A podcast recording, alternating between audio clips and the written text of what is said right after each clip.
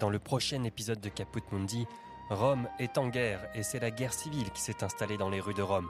Le Capitole prend feu et le temple de Jupiter capitolin est réduit en cendres. C'est un nouvel empereur, Vespasien, qui arrive et prend le pouvoir à Rome et fonde la dynastie des Flaviens. Découvrez l'histoire de la dynastie des Flaviens dans Caput Mundi.